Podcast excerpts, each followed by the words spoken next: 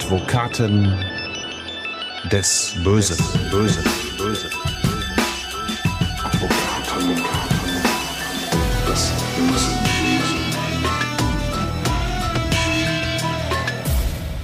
Und ich sage herzlich willkommen zu Advokaten des Bösen, ein True Crime Podcast, in dem Strafverteidiger ihre eigenen wahren Fälle erzählen. Mein Name ist Simone Danisch, ich bin Journalistin, Radiomoderatorin und True Crime Fan.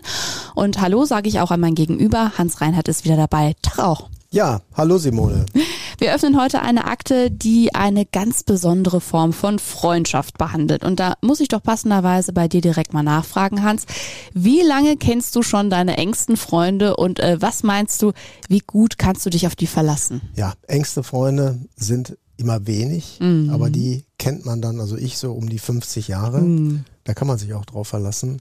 Man muss natürlich immer sehen, ähm, das hängt immer von den Lebensphasen ab, die mhm. man durchläuft. Ne? Mhm. Meistens sind das Freunde aus den frühen Schulzeittagen, wo man immer noch Kontakt gehalten hat, dann über später über Sportvereine oder ähnliche gemeinsame Interessen, dass man mal zu Sportveranstaltungen oder zu Konzerten gegangen ist. Mhm.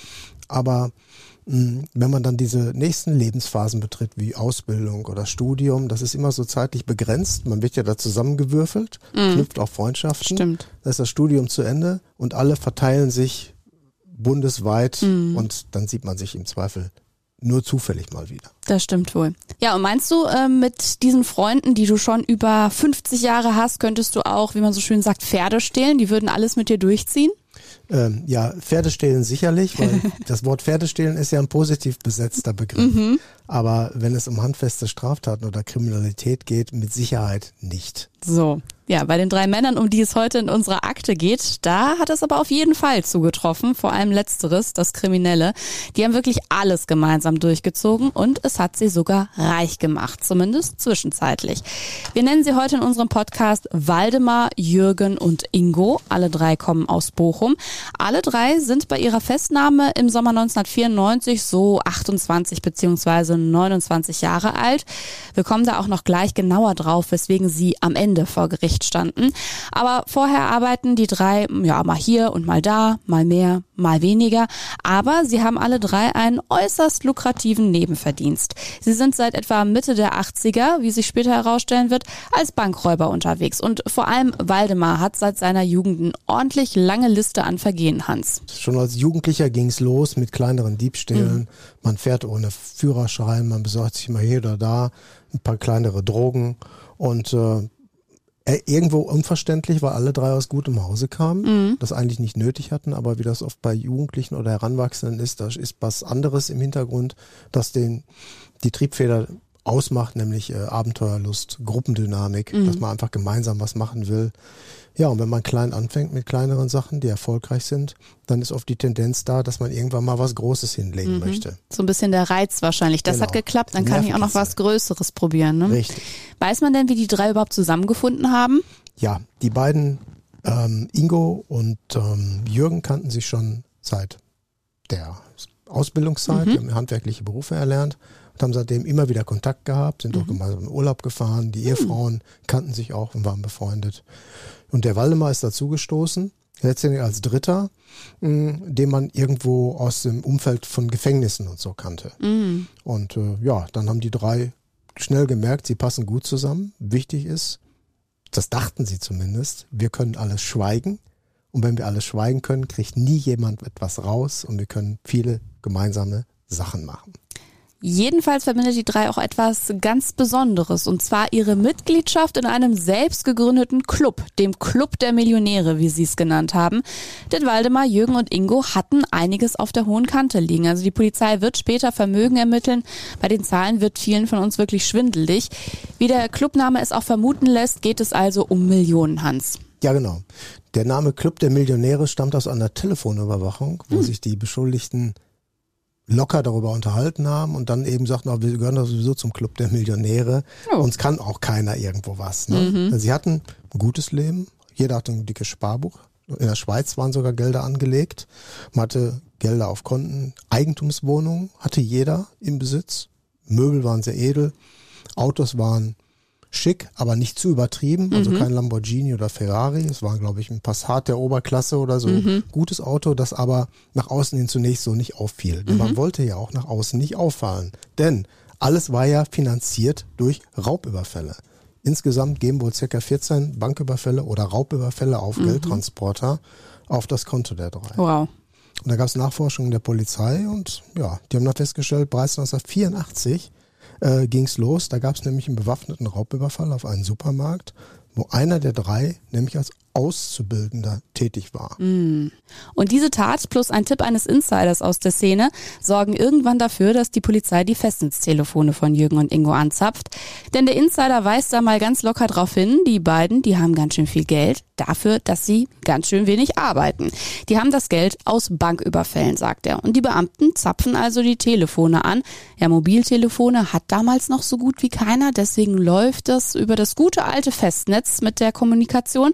Und außerdem werden die Autos der beiden auch noch verwanzt. Und im Frühjahr 1994 belauschen die Polizisten und Polizistinnen ein sehr interessantes Gespräch. Der Name von Komplize Waldemar fäll- fällt da erstmals und noch ein weiterer Name. Britta Steilmann.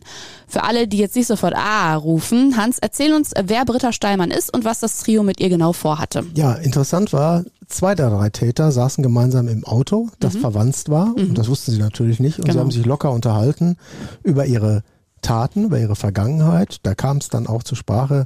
Die sind uns ja noch nie auf die Schliche gekommen. Wir haben ja schon so viel gemacht, hier, da, da, da, da, da. Und äh, plötzlich tauchte dann auch in einem dieser Gespräche der Name Britta auf. Und dann überlegte man, was kann dahinter stecken, Britta? Und dann wurden die aber auch konkreter und nannten ganz klar den Namen Britta Stahlmann. Britta Stahlmann war damals sehr bekannt, war damals 28 Jahre alt, Millionenerbin von Klaus Stahlmann. Klaus Stahlmann war einer der größten weltweiten Textilfabrikanten. Er hatte in, ich meine, in 20 eu- europäischen und auch außereuropäischen, in, in, in Sri Lanka und in, in äh, Singapur und sonst so, Filialbetriebe mit insgesamt 50.000 Mitarbeitern weltweit. Da war also viel Geld zu holen. Das haben die drei auch irgendwo gemerkt. Und dann war Klaus Stahlmann auch noch im Sport aktiv. Es gab ja in Bochum-Wattenscheid, Bochum-Wattenscheid 09, da war er jahrelang Präsident. Und äh, seine Tochter Britta saß dann eben bei Wattenscheid 09 im Vorstand, wurde erste Managerin eines Fußball-Bundesligisten Nicht zur schlecht. damaligen Zeit. Nicht Sie beriet auch damals den SPD-Kandidaten Scharping im Wahlkampf. Und das Trio wollte sie entführen, einsperren und 30 Millionen D-Mark, waren es damals noch, an Lösegeld erpressen. Damit haben sie auf jeden Fall gerechnet, dass sie die am Ende rausbekommen.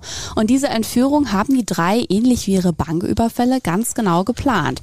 Sie waren dafür in der gesamten Region unterwegs, um Material ranzuschaffen, Hans. Ja, sie waren für ihre gesamten Taten, einschließlich der Überfälle, ähm, letztendlich später bekannt dafür, dass das so minutiös geplant worden ist, so ausbaldowert worden ist, dass das nahezu perfekt aussehen sollte. Hat man auch nicht so oft wahrscheinlich. Nein, nein, nein, das hat man sehr selten. Ne? Die haben also, bevor sie einen Geldtransporter überfallen haben, wurde monatelang die Route des Geldtransporters abgefahren. Man wusste genau, wo hält er an, wo macht der Fahrer eine Pause, wo äh, wird Geld eingeladen, wo wird Geld ausgeladen, wie sind die Sicherheitsvorkehrungen, wo können wir uns am besten postieren. Dann hatte man Waffen, Kalaschnikows oder ähnliche Dinge, um eben einen Geldtransportfahrer schnell zu bedrohen, damit er also keinen Widerstand leistet und man das Auto leeren konnte. Genauso hatten sie das jetzt vor mit der geplanten Entführung der Britta Steinmann.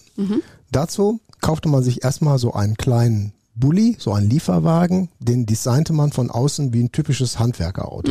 So ein bisschen dreckig, so ein paar Farbkleckse dran, man konnte durch die Scheiben nicht mehr durchsehen, ein paar alte Leitern da reingelegt. Und dann sind die drei in verschiedene Baumärkte im Ruhrgebiet aufgelaufen und haben dort Spanplatten gekauft, Dämmmaterial, Kanthölzer, eine Chemietoilette, sogar eine Matratze und immer wieder alleine, Mader, Mader, Mader, in verschiedenen Städten, sodass man da keinen Zusammenhang herstellen konnte. Clever. Und ähm, vor Betreten der Baumärkte hat man sich dann auch wie ein Handwerker gekleidet, so, so Lackierer, äh, Anzug, so, so weißen mit äh, Farbklecksen drauf oder ähnlichem. Und ähm, ja, anschließend äh, brachte man dann alle Gegenstände nach Gronau zu dem Waldemar, einem der drei. In dessen Keller hatte man nämlich begonnen, einen großen Holzverschlag zu bauen. Man hat also im Keller einen komplett mit Holz ausgestatteten Raum installiert, der schalldicht war, wo dann die Britta gefangen gehalten werden sollte. Auch so, dass wenn Britta später freigelassen wird, nicht sagen kann, wo das war. Ne? Also Das die hatten definitiv vor, sie einfach nur zu entführen, das Geld zu kassieren und sie dann freizulassen. Ja, und sie wollten auch noch einen kleinen Schritt weitergehen, Mhm. denn anhand der späteren Telefonüberwachung kam dann auch raus, dass man überlegt hatte, sie sogar zu vergewaltigen. Letztendlich als Ablenkungsmanöver. Mhm. Die, die sagten einfach, für den Fall, dass wir doch erwischt werden sollten, geben wir die Vergewaltigung zu und sagen, uns ging es eigentlich nur darum, Mhm. da kriegen wir auf jeden Fall weniger Strafe als bei einer Geiselnahme oder bei einer räuberischen Erpressung. Wow. Ja, und quasi als Vorbild für diese Tat gab es in dieser Zeit einen anderen Entführungsfall.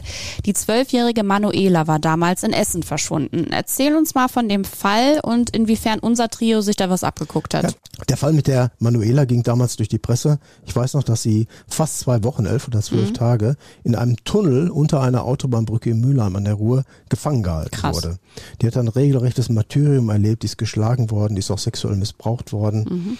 Und ähm, ja, da hat man aber gesehen, das geht irgendwo. Nur die drei wollten eben ein komfortableres Versteck für die Britta haben. Dunkles Brückenverlies, das war auf keinen Fall so ihr Ding. Die wollten auch, dass die richtig bekocht wird, dass die mit Lektüre versorgt wird. Es könnte ja ein bisschen länger dauern und da muss sie zufrieden sein. Die soll da kein Geschrei machen, keine Welle veranstalten, denn sie wollen ja letztendlich das Geld haben und sie dann auch wieder abliefern. Mhm. Das haben sie ja auch alles so in der Telefonüberwachung gesagt oder beziehungsweise in den verwandten Autos haben sie sich genauso darüber unterhalten. Genau. Eben der Notfallplan mit der, mit der versuchten Vergewaltigung, äh, falls irgendwas schief geht, dann kommen wir mit der Geschichte, das müssen wir uns erstmal widerlegen. Ähm, die waren ja nie daran, äh, oder die haben nie einen Gedanken daran verschwendet, äh, dass die überwacht werden. Na, dass man alle ihre Gespräche mitgeschnitten hat, äh, sonst hätten die sicherlich sich anders geäußert, denn es kamen ja auch noch einige andere bezeichnende Äußerungen. ne, da kommen hier ein paar auffällige Zitate, ne, wie wenn die Bullen das hier finden, dann können sie das in ein Museum stellen. Ja, das ist äh, ja sehr, ähm, man ist halt sehr stolz auf sein Werk, merkt man da direkt. Aber wenn Ja. man nicht viel anderes in seinem Leben scheinbar gemacht hat und damit so erfolgreich war, dann kann man es auch irgendwo verstehen. Ja, man war, hatte, der, der Beruf war eigentlich äh, Ganove, Verbrecher. Genau. Ja. Als Handwerker getarnt. Genau. Ja, und unfassbar, wie skrupellos die auch einfach waren. Ne? Und auf ihr Geiselverlies waren die drei auf jeden Fall auch mächtig stolz. Eben bei einer Abhöraktion fällt dann dieser Satz, Zitat, wenn die Bullen das hier finden sollten, können sie das ins Museum stellen. Ja, ins Museum kam dieser Verschlag am Ende aber nicht. Stattdessen gab es den Zugriff durch die Polizei. Britta Steinmann wurde vorher extra durch die Beamten gewarnt. Sie flog für ein paar Tage nach Amerika, um in Sicherheit zu sein. Und am 8. Juni 1994 wurden Waldemar, Jürgen und Ingo in dem Haus in Gronau bei ihren Bauarbeiten festgenommen. Und Waldemar ist dann auch der Erste, der anfängt zu plaudern. Er gesteht die geplante Entführung von Britta Steilmann. Bei einer Hausdurchsuchung wird dann außerdem bei Jürgen eine herausgerissene Seite einer Straßenkarte mit Steilmanns Wohnadresse entdeckt. Bei Ingo finden die Ermittler Metallhandschellen und eine Liste mit möglichen Orten für eine Lösegeldübergabe. Und ich sag ja, akribisch waren sie auf jeden Fall, die Bochumer Gangster. Ja, und dann geht's aber ganz schnell nicht nur um die geplante Entführung. In den Abhörprotokollen finden sich Hinweise auf einen Banküberfall aus dem Jahr 1989 zum Beispiel. Da geht es um eine Bankfiliale im Bochumer Einkaufszentrum Ruhrpark. Und Ingo wirft Waldemar in einem Telefonat vor, dass seine Ex-Freundin da viel zu viel drüber wisse. Zitat hier, im schönsten Ruhrpottdeutsch übrigens, die weiß das größte Ding, die weiß, dass das das Größte war, die weiß, dass du dem ins Bein geschossen hast, die weiß, dass du das mit der Norisbank warst. Hans, klär uns mal auf, um welchen Überfall geht's hier eigentlich genau? Ja, plötzlich hatte man einen Cold Case gelöst, und zwar Hm. den Cold Case aus dem Jahre 1989, Mhm. wo im Ruhrpark ein Bankraub auf die Norris Bank ausgeübt worden ist. Mhm. Die Täter sind dann seinerzeit unerkannt entkommen, es ist auch geschossen worden. Der Fall ist dann aber zu den Akten gelegt worden, weil wie hier immer bei den Tätern minutiös geplant, schnell rein, Ding erledigen, schnell wieder weg. So, keine Spuren hinterlassen. Haben sie ja auch. Und bei der Tat warteten sie dann so gegen 5.30 Uhr, bis die erste Mitarbeiterin der Bank kam. Die wurde dann überwältigt, wurde gefesselt und bedroht und eingeschüchtert. Die sagte dann noch nichts mehr. Und circa zweieinhalb Stunden später betraten dann weitere Angestellte diese Geschäftsstelle der Bank. Auch die sind ganz schnell überwältigt worden und gezwungen worden, sich dann auf den Boden zu legen im Bereich der Kassenbox, wo man sie nicht mehr sehen konnte. Leider löste sich dann ein Schuss aus, der aus dem Revolver, den einer der drei, ich glaube, das war der Waldemar, mitgebracht hatte. Und der traf dann einen der Mitarbeiter im linken Hüftbereich. Das Geschoss durchschlug dann seine zehnte Rippe und äh, er ist ziemlich schwer verletzt worden. Wow. Ein Kollege des Angeschossenen wollte dann auch ganz schnell die Sache beenden, öffnete den Tresor und äh, übergab die darin befindlichen 280.000 D-Mark waren das in Bargeld und ein paar ausländische Scheine, Dollarnoten und sowas im Werte von circa 28.000 D-Mark. Ja, und dann sind die beiden ganz schnell in den Golf, den sie vor der Bank geparkt hatten, gestiegen und weg waren sie. Später wird Waldemar einem Mithäftling darüber auch sein Leid klagen. Er wird sagen, dass wenn Ingo damals nicht so am Telefon geplaudert hätte und sich über das mit der Ex-Freundin beschwert hätte, auch wirklich nie jemand hinter diesem Banküberfall auf die Ruhrpark-Filiale gekommen wäre. Tja, so oder so geht es vor Gericht. Und du, Hans, bist dabei der Strafverteidiger von Ingo. Und da standen sie also, die drei ja, fast genialen Mitglieder des Clubs der Millionäre, die Steilmann-Bande, wie man sie auch später nannte. Wie hast du die drei eigentlich so wahrgenommen? Ja, die drei waren sehr cool, auch sehr berechnend, weil sie genau wussten, wie weit sie gehen konnten, haben auch komplett ihr Schweigerecht ausgeübt, nach Okay. dem Motto, wir schweigen, wir sagen überhaupt nichts, sie sollen uns erstmal sagen, was sie haben, äh, waren eben komplett durchorganisiert während ihrer Taten und waren dann selber absolut erstaunt darüber, dass man ihnen auf die Schliche gekommen ist, letztendlich aber wiederum aufgrund eigenen Versagens, weil sie wieder geredet hatten. Und das ganze Übel nahm ja seinen Lauf für die dadurch, dass irgendeiner aus der Szene, ich glaube es war ein V-Mann der Polizei, ein Gespräch mit angehört hatten, wo dieser Name Stallmann fiel. Und äh, irgendein Überfall. So, und das hatte der dann der Polizei mitgeteilt. Die Polizei hat dann die drei durchleuchtet und festgestellt, die leben eigentlich ganz gut, die haben regelmäßig Auslandsurlaube, haben alle eine Eigentumswohnung, ein Bankkonto, aber eins machen sie nicht, sie arbeiten nicht.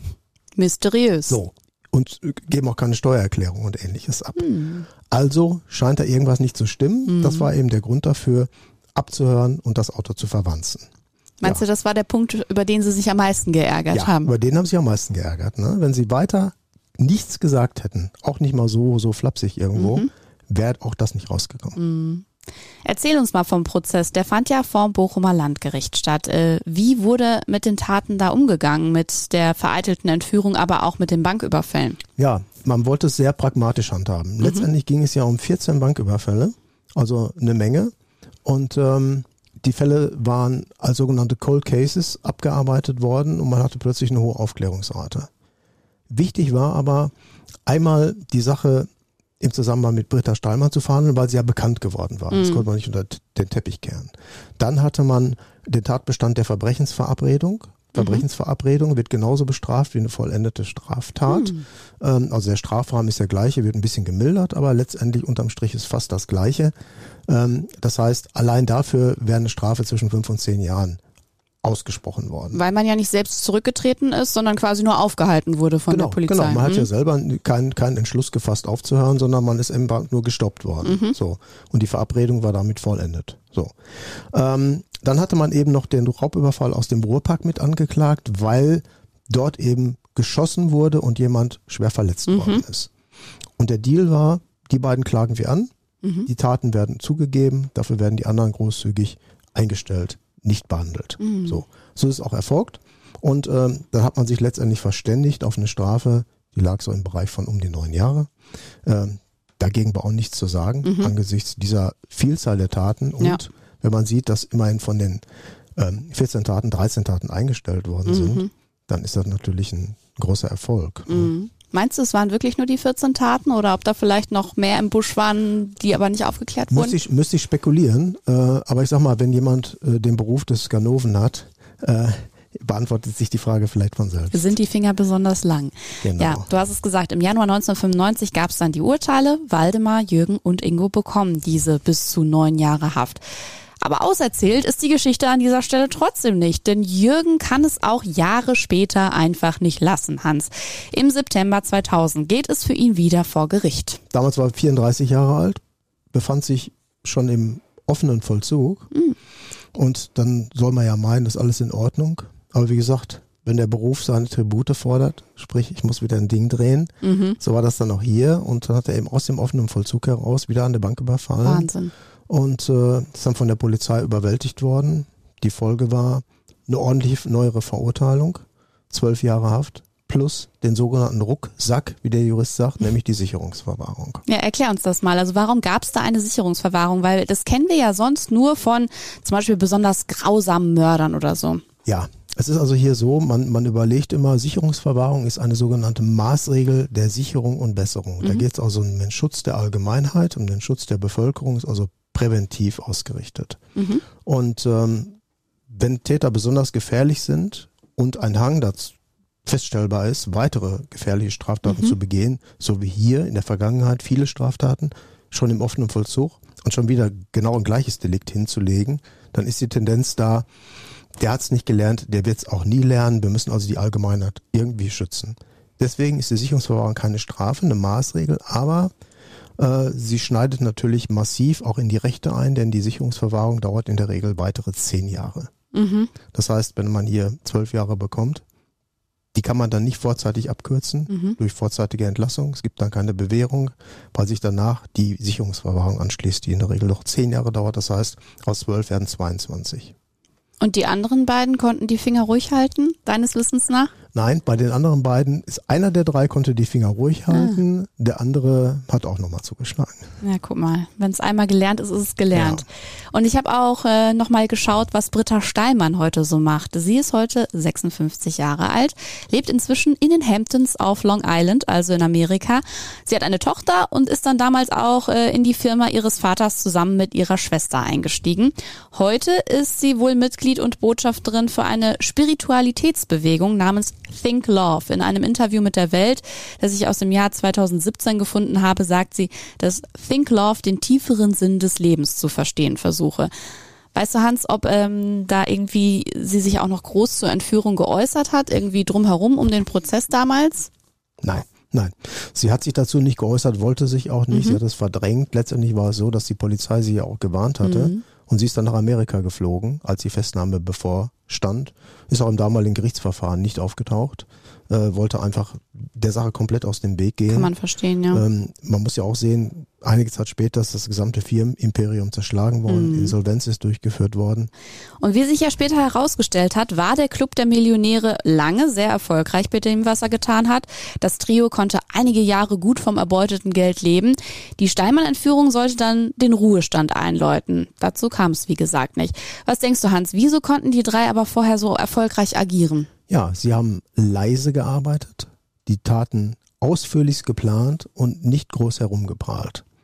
Wenn sie geprahlt haben, haben sie das im Ausland gemacht, wo sie dann viel Geld durchgebracht haben, bei teuren Luxus, Luxusurlauben, aber hier im Umfeld, im Bochumer Umfeld, relativ normal aufgetaucht. Und äh, das war auch letztendlich das Geheimnis ihres, wenn man so sagen darf, Erfolges. Ähm, und die Beute war ja auch immer relativ hoch. Es war bei jedem Überfall immer eine sechsstellige Beute äh, dabei und da konnte man dann einige Zeit gut von leben. Das heißt, man war nicht gezwungen, jede Woche irgendwo aktiv zu werden, sondern man konnte eine Sache machen, ein halbes Jahr warten, dann in Ruhe die nächste Sache planen und dann wieder durchziehen. Und die Steinmann-Geschichte sollte ja der krönende Abschluss werden, weil es um 30 Millionen ging.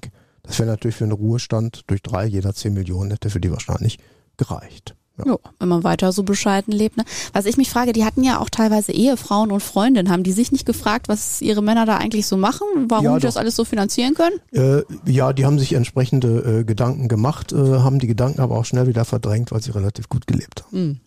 Ja, und mit der Freundschaft der drei war es dann hinter Gittern auch spätestens ganz schnell vorbei, nehme ich an. Ja, ähm, wie das immer so ist, am Anfang hält man noch zusammen, aber dann ist sich jeder selbst der Nächste. Gerade in der Gefängniskultur geht es ja auch darum, auch zu überleben und vernünftiges Standing zu haben.